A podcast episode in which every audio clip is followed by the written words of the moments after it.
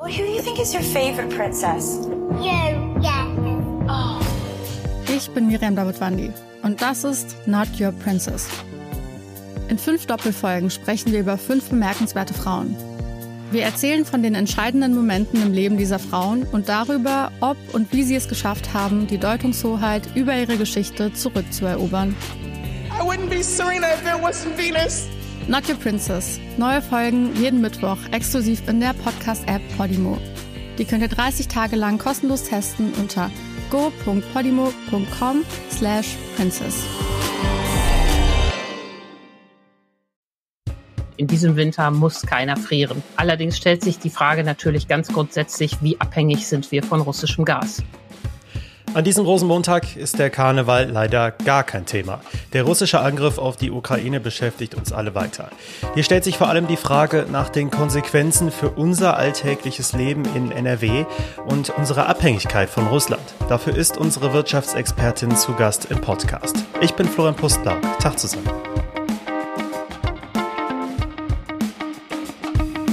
Rheinische Post Aufwacher. News aus NRW und dem Rest der Welt. Natürlich sind steigende Energiepreise nichts gegen die Sorgen der Menschen, die in der Ukraine derzeit weiter um ihr Leben fürchten müssen. Und dazu gehören leider auch einige aus NRW, die nicht rechtzeitig fliehen konnten und jetzt in Kellern und anderen Räumen ausharren. Unser Reporter hat zum Beispiel mit einem Paar aus Herzogenrath telefoniert, das gerade noch in Kiew festhängt. Und er erzählt uns hier später, wie es den beiden geht. Wenn euch der Aufwacher gefällt, dann teilt den Podcast doch gerne mit Freunden, mit Familien oder auch den Kollegen. Das geht ganz einfach über podfollow.com slash Aufwacher. Wieso hat eigentlich niemand Wladimir Putin gestoppt? Das ist eine der wichtigsten Fragen in den letzten Tagen.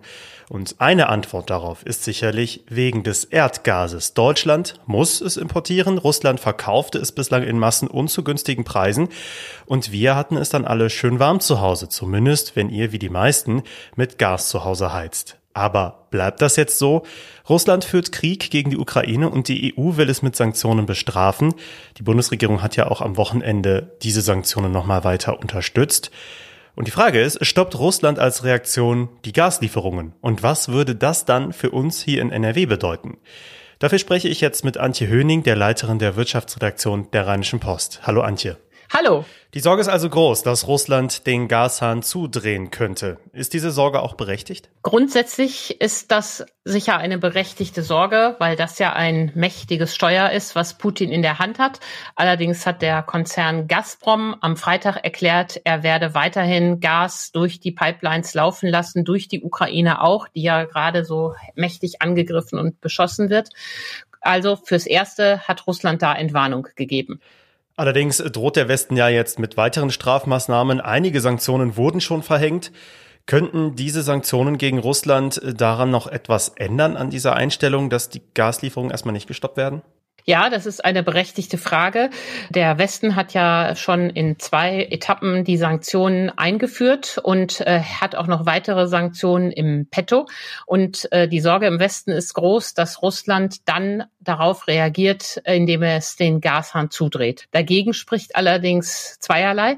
Zum einen hat Russland noch nie, nicht mal auf dem Höhepunkt des Kalten Krieges, den Gashahn zugedreht. Und zum zweiten ist Russland auch auf das Geld dringend angewiesen. Der russische Staatshaushalt lebt in großem Maße von den Energieeinnahmen aus dem Westen. Aber wären wir denn in Deutschland theoretisch darauf vorbereitet, dass aus Russland gar kein Erdgas mehr kommt? Darauf ist Deutschland vorbereitet, schlecht vorbereitet, aber vorbereitet. Die deutschen Gasspeicher sind ziemlich leer. Sie sind nur noch zu 30 Prozent gefüllt. Das liegt daran, dass wir schon mit schwach gefüllten Speichern in diesen Winter gegangen sind. Sollte der Winter so milde sein wie bisher, käme man damit wohl hin. Sollte es kälter werden, könnte es ein Problem geben in den nächsten Wochen. Allerdings müssen die Haushalte keine Sorge haben, dass sie dann frieren. Die Verbraucher werden als letztes vom Gas abgeklemmt. Es gibt für diese Fälle klare Pläne, in welcher Kaskade abgeschaltet wird. Und zuerst würde man Industriebetriebe vom Gas nehmen, äh, die entsprechende Verträge auch haben und würde da die Produktion drosseln. Haushalte und Krankenhäuser und andere wichtige Einrichtungen sind da als letztes dran. Der Bundesverband der Energiewirtschaft hat noch einmal betont, in diesem Winter muss keiner frieren. Allerdings stellt sich die Frage natürlich ganz grundsätzlich, wie abhängig sind wir von russischem Gas. Keiner muss also frieren, aber müssen wir jetzt alle sparen? Die Energiepreise sind ja schon jetzt hoch, sieht man jeden Tag zum Beispiel an der Tankstelle. Was kommt dann noch weiter auf uns Verbraucher zu? Die Energiepreise sind ja tatsächlich sehr stark angestiegen, schon äh, vor Weihnachten.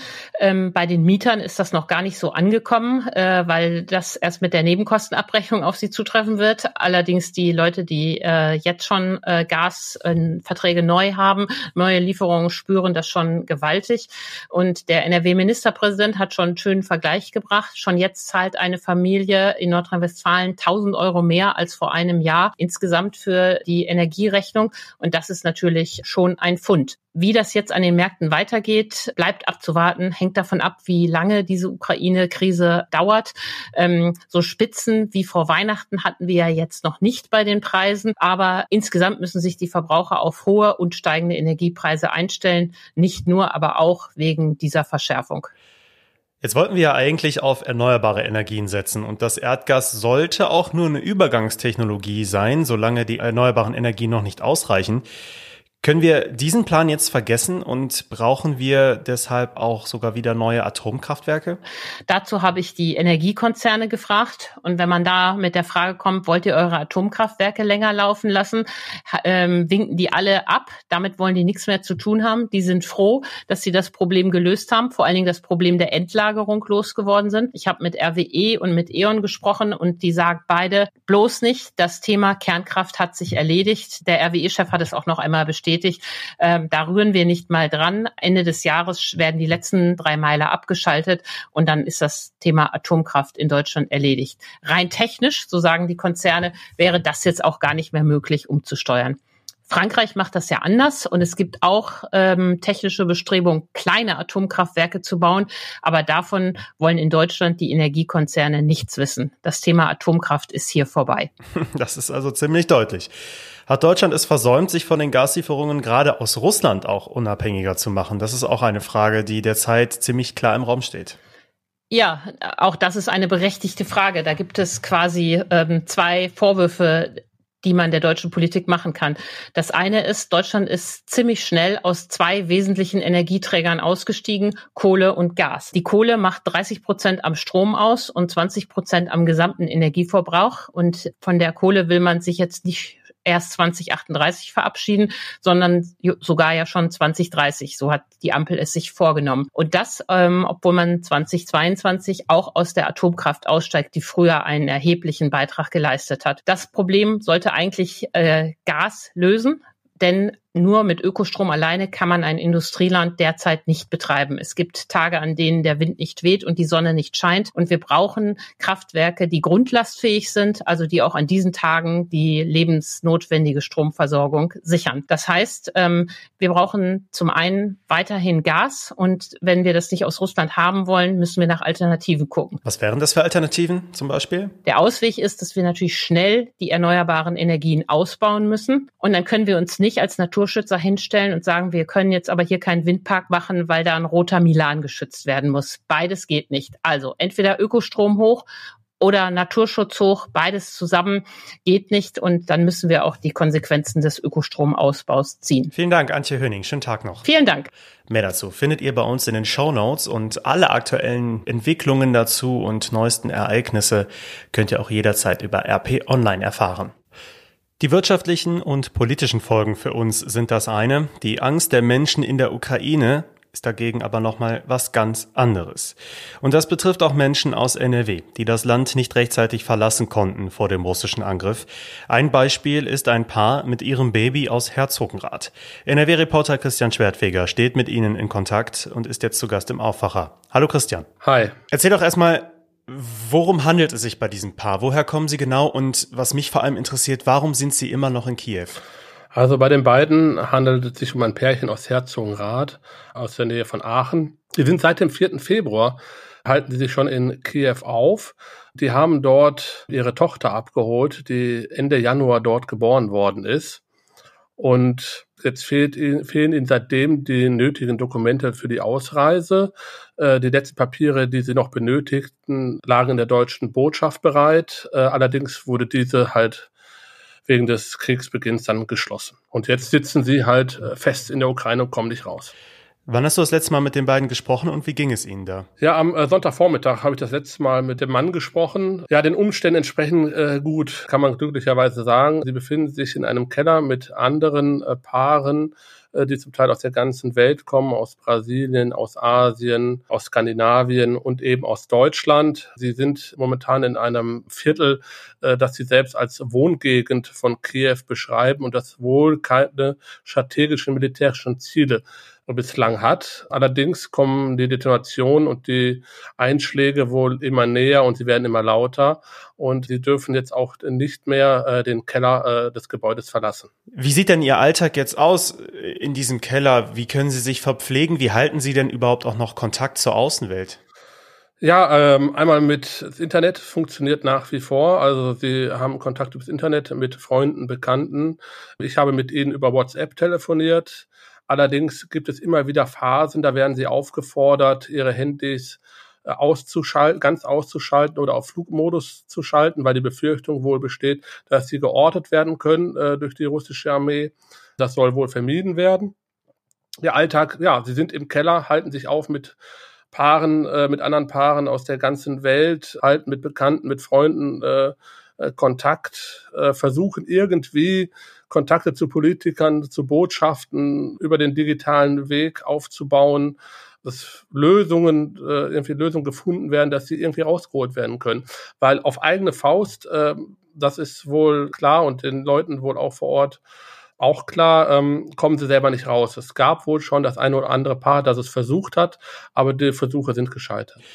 Gibt es denn da diplomatische Möglichkeiten? Ich denke zum Beispiel an die Bundestagsabgeordneten hier aus der Region, die, wenn die Botschaft in Kiew derzeit geschlossen ist, dann stelle ich mir das Ganze sehr, sehr schwierig vor derzeit. Ja, ist absolut schwierig. Also ähm, ganz einfach gesagt, ich möchte jetzt nicht in deren Haut stecken. Also die Botschaft ist geschlossen. Ja, sie sind jetzt eigentlich, sie können eigentlich nur abwarten. Also ähm, das Auswärtige Amt äh, Deutschland versucht im Hintergrund hinter den Kulissen alles Mögliche, äh, was man so hört, um äh, deutsche Staatsangehörige äh, außer Landes zu schaffen. Aber es wird auch gesagt, dass es momentan sehr schwer bis unmöglich ist. Also man muss wahrscheinlich abwarten, wie sich der Krieg jetzt entwickelt. Also sehr, sehr schwierig. Also ich hätte da habe jetzt auch keine Lösung, keine Antwort. Äh, die Menschen vor Ort haben auch keine Lösung und die Politik hat eigentlich auch keine Lösung. Mhm.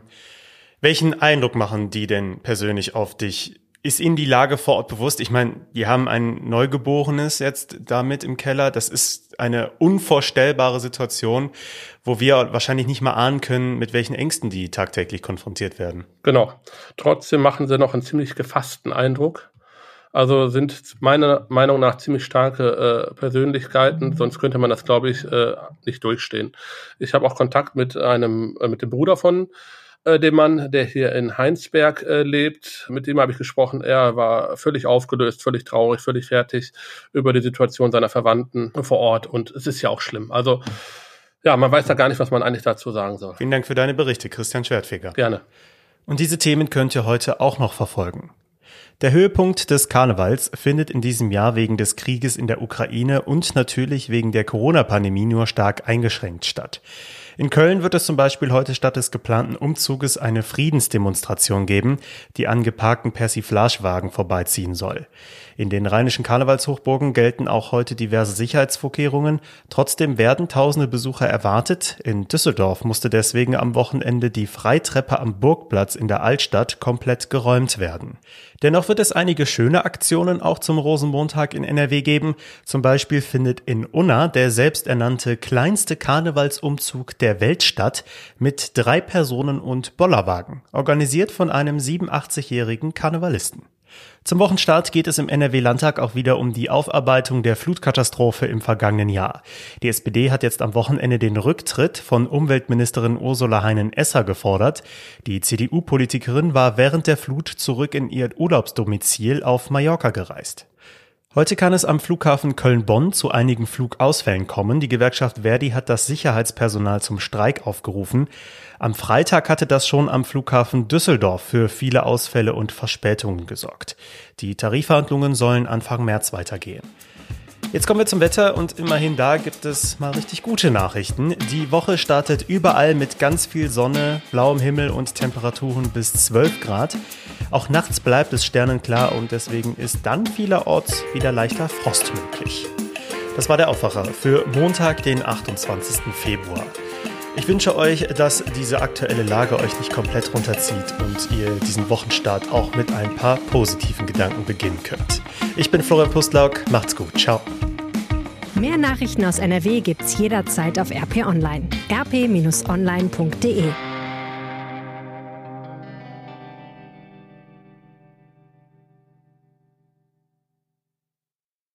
Well, who do you think is your favorite princess? You, yeah. Ich bin Miriam Davidwandi und das ist Not Your Princess. In fünf Doppelfolgen sprechen wir über fünf bemerkenswerte Frauen. Wir erzählen von den entscheidenden Momenten im Leben dieser Frauen und darüber, ob und wie sie es geschafft haben, die Deutungshoheit über ihre Geschichte zurückzuerobern. I wouldn't be Serena if there wasn't Venus. Not Your Princess. Neue Folgen jeden Mittwoch exklusiv in der Podcast-App Podimo. Die könnt ihr 30 Tage lang kostenlos testen unter go.podimo.com slash princess.